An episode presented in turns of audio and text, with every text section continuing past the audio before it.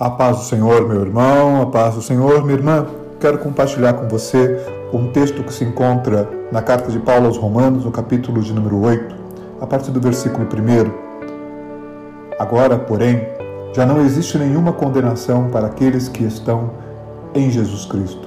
A lei do Espírito, que dá vida em Jesus Cristo, nos libertou da lei do pecado e da morte.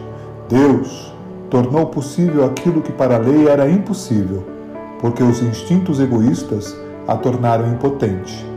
Ele enviou o seu próprio filho numa condição semelhante à do pecado, em vista do pecado, e assim condenou o pecado na sua carne mortal.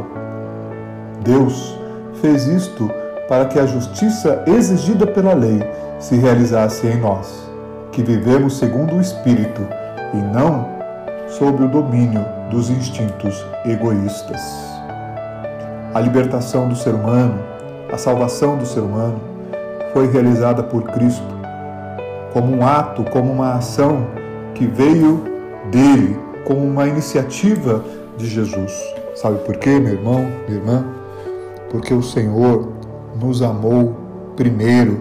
A iniciativa da salvação, a iniciativa da restauração da nossa imagem e semelhança de Deus é a iniciativa do próprio Deus. Cristo, Jesus Cristo, nosso Senhor, se encarnou, trazendo o Espírito de Deus para dentro da própria condição humana. E assim nós fomos libertos do pecado e temos agora acesso direto junto ao Pai. Coloca a tua vida diante do altar, pois nós temos acesso direto ao nosso Senhor. Que o Senhor te abençoe e te guarde hoje e sempre. Com um abraço e carinho do Pastor Oswaldo.